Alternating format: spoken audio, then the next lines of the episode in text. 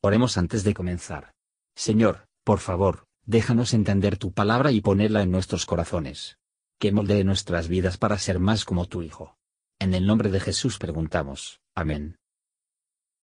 Capítulo 2 Hijitos míos, estas cosas os escribo, para que no pequéis, y si alguno hubiere pecado, abogado tenemos para con el Padre a Jesucristo el justo y Él es la propiciación por nuestros pecados, y no solamente por los nuestros, sino también por los de todo el mundo. Y en esto sabemos que nosotros le hemos conocido si guardamos sus mandamientos. El que dice, yo le he conocido, y no guarda sus mandamientos, el tal es mentiroso y no hay verdad en él. Mas el que guarda su palabra, la caridad de Dios está verdaderamente perfecta en él. Por esto sabemos que estamos en él. El que dice que está en Él, debe andar como Él anduvo. Hermanos, no os escribo mandamiento nuevo, sino el mandamiento antiguo que habéis tenido desde el principio. El mandamiento antiguo es la palabra que habéis oído desde el principio. Otra vez os escribo un mandamiento nuevo, que es verdadero en Él y en vosotros, porque las tinieblas son pasadas, y la verdadera luz ya alumbra.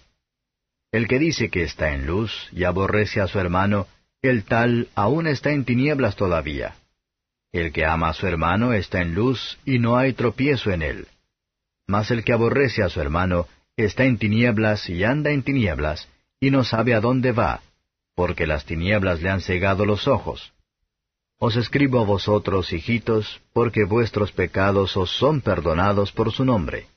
Os escribo a vosotros, padres, porque habéis conocido a aquel que es desde el principio. Os escribo a vosotros, mancebos, porque habéis vencido al maligno. Os escribo a vosotros, hijitos, porque habéis conocido al Padre. Os he escrito a vosotros, padres, porque habéis conocido al que es desde el principio. Os he escrito a vosotros, mancebos, porque sois fuertes, y la palabra de Dios mora en vosotros, y habéis vencido al maligno.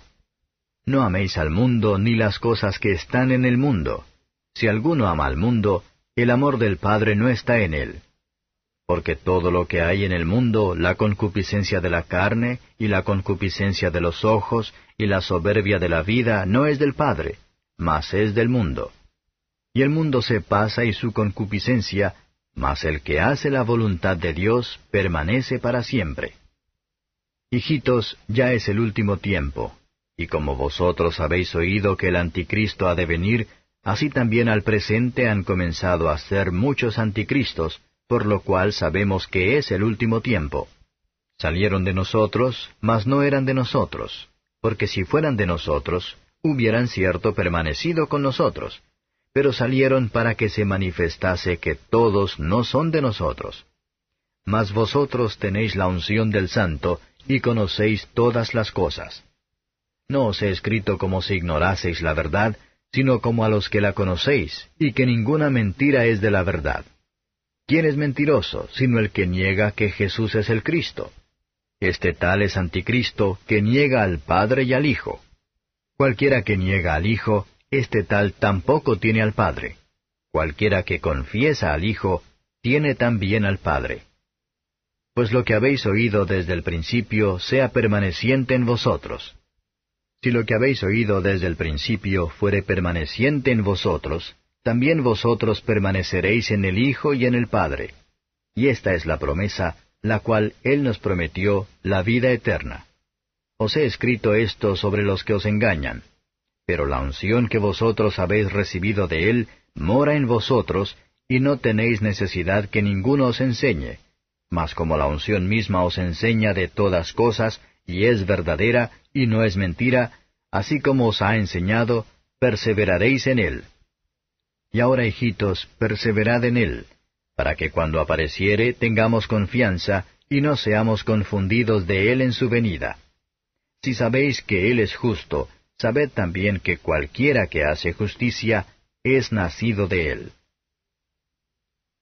Comentario de Mateo Henry I Juan capítulo 2. Versos 1 y 2 cuando abogado tenemos para con el Padre, que ha llevado a cabo, y es totalmente capaz, para abogar el nombre de todo el que se aplica para el perdón y la salvación en su nombre, en función de sus súplicas para ellos.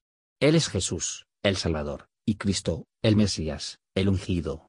Solo Él es el justo, quien recibió su pura naturaleza del pecado, y como nuestro fiador obedeció perfectamente a la ley de Dios, y así cumplió toda justicia. Todos los hombres, en todos los países, y a través de sucesivas generaciones, se les invita a acercarse a Dios a través de esta expiación todo suficiente, y por este camino nuevo y vivo. El Evangelio, cuando se entiende correctamente y recibidos, establece el corazón contra todo pecado, y detiene la práctica permitida de la misma, al mismo tiempo que proporciona un alivio bendito a las conciencias heridas de aquellos que han pecado. Versos 3 a 11. ¿Qué conocimiento de Cristo puede ser eso, que no ve que es más digno de toda nuestra obediencia? Y una vida desobediente muestra que no es ni la religión ni la honestidad en el profesor. El amor de Dios se ha perfeccionado, que guarda sus mandamientos. La gracia de Dios en él alcanza su verdadera marca, y produce su efecto soberano en la medida que sea en este mundo, y esto es la regeneración del hombre, aunque nunca absolutamente perfecto aquí. Sin embargo, esta observación de los mandamientos de Cristo, tiene la santidad y la excelencia que, de ser universal haría que la tierra se parece en el cielo mismo. El mandamiento de amarnos unos a otros había estado en vigor desde el principio del mundo, pero que se podría llamar un nuevo comando como se indica a los cristianos. Era nuevo en ellos, ya que su situación era nueva respecto de sus motivos, reglas y obligaciones. Y los que caminan en el odio y la enemistad hacia los creyentes, permanecen en un estado oscuro. El amor cristiano nos enseña a valorar el alma de nuestro hermano, y a temer todo lo que hace daño a su pureza y paz. Donde habita la oscuridad espiritual, en la mente, el juicio y la conciencia se oscurecerán, y se confunda el camino a la vida celestial. Estas cosas requieren autoexamen serio, y ferviente oración, para que Dios nos muestre lo que somos y a dónde vamos. Versos 12 a 14. Como cristianos tienen sus estados peculiares, así que tienen deberes peculiares, pero hay preceptos y la obediencia común a todos, sobre todo el amor mutuo, y el desprecio del mundo. El más joven discípulo sincero es perdonado, la comunión de los santos es atendido con el perdón de los pecados, los del pie más largo en la escuela de Cristo necesitan más asesoramiento e instrucción. Incluso los padres deben escribir cosas, y os anuncia, ninguno es demasiado viejo para aprender. Pero sobre todo los hombres jóvenes en Cristo Jesús, a pesar de que se llega a la fuerza del espíritu y el sentido del sonido, y han resistido con éxito las primeras pruebas y tentaciones, romper los malos hábitos y conexiones, y entraron en la puerta estrecha de la verdadera conversión. Las diferentes descripciones de los cristianos están más dirigidas los niños en Cristo saben que Dios es su Padre, es la sabiduría. Aquellos creyentes avanzados, que le hizo saber que era desde el principio, antes de que se hizo este mundo, bien puede ser llevado así a renunciar a este mundo. Será la gloria de los jóvenes a ser fuertes en Cristo y su gracia. Por la palabra de Dios vencen al maligno. Versos 15 a 17. Las cosas del mundo pueden ser deseables y poseídos por los usos y propósitos que pretende Dios, y ellos se van a utilizar por su gracia, y para su gloria, pero los creyentes no deben pedir ni valorarlas para esos fines a que abusa de ellos pecado. El mundo dibuja el corazón de Dios, y cuanto más el amor del mundo prevalece, más el amor de Dios se desintegra. Las cosas del mundo son clasificados de acuerdo a las tres inclinaciones dominantes de la naturaleza depravada. 1. La concupiscencia de la carne, del cuerpo, los malos deseos del corazón, el apetito de caer todas las cosas que excitan e inflaman los placeres sensuales. 2. Los deseos de los ojos, los ojos se deleitó con las riquezas y posesiones ricas, esta es la concupiscencia de la codicia. 3. La soberbia de la vida, un hombre vanidoso anhela la grandeza y la pompa de una vida vanagloria, esto incluye sed de honor y aplausos. Las cosas del mundo se desvanecen rápidamente y mueren lejos, deseo mismo será antes de mucho fallar y dejar, pero el afecto santo no es como el deseo que pasa. El amor de Dios nunca se cansará. Se han hecho muchos esfuerzos en vano para evadir la fuerza de este pasaje por las limitaciones, distinciones o excepciones. Muchos han tratado de demostrar hasta qué punto podemos ser de ánimo carnal, y el amor al mundo, pero el claro significado de estos versos no puede ser fácilmente confundido. A menos que se inició esta victoria sobre el mundo en el corazón, un hombre no tiene raíz en sí, pero se desvanecerán, o a lo sumo permanecer profesor infructuosa. Sin embargo, estas vanidades son tan atractivas a la corrupción en nuestros corazones, que, sin la observación y la oración constante, no podemos escapar del mundo, o para obtener la victoria sobre el Dios y príncipe de la misma. Versos 18 a 23. Cada hombre es un anticristo, el que niega al persona, o cualquiera de los oficios de Cristo, y al negar al Hijo, el que niega al Padre también, y no tiene ningún papel en su favor, mientras que rechaza su gran salvación. Deja que esta profecía de que los seductores se levantarían en el mundo cristiano, nos guarde de ser seducido. La Iglesia no sabe bien quiénes son sus verdaderos miembros, y que no lo son, pero los cristianos verdaderos se demostrará lo tanto, y vuelve más atenta y humilde.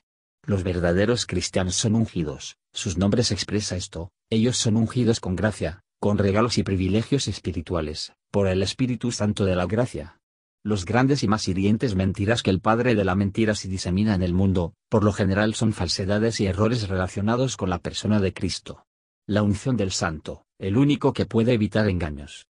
Mientras que juzgamos favorablemente de todos los que confían en Cristo como el Salvador divino, y obedecer su palabra, y tratan de vivir en unión con ellos, vamos a la piedad de orar por los que niegan la divinidad de Cristo, o su expiación, y el nuevo la creación de trabajo del Espíritu Santo.